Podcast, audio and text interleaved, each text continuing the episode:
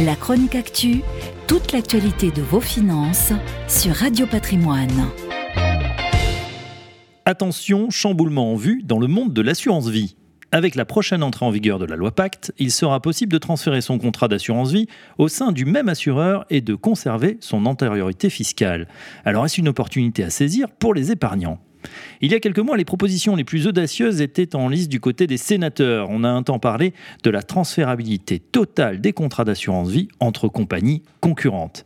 Après un certain rétro-pédalage, les députés ont toutefois accepté d'introduire dans l'univers de l'assurance vie une innovation qui n'existait pas auparavant, la possibilité de transférer son épargne logée dans un vieux contrat d'assurance vie vers un contrat plus récent et plus rémunérateur tout en conservant son antériorité fiscale.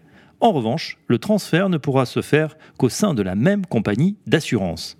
En pratique, il est donc temps pour l'épargnant de jeter un coup d'œil au rendement de ces vieux contrats d'assurance vie, notamment pour les clients des banques assurances. Les établissements bancaires ont en effet pris l'habitude de reverser la provision pour participation aux bénéfices sur les contrats les plus récents qu'elles commercialisent au détriment des vieux contrats et de ceux fermés à la souscription.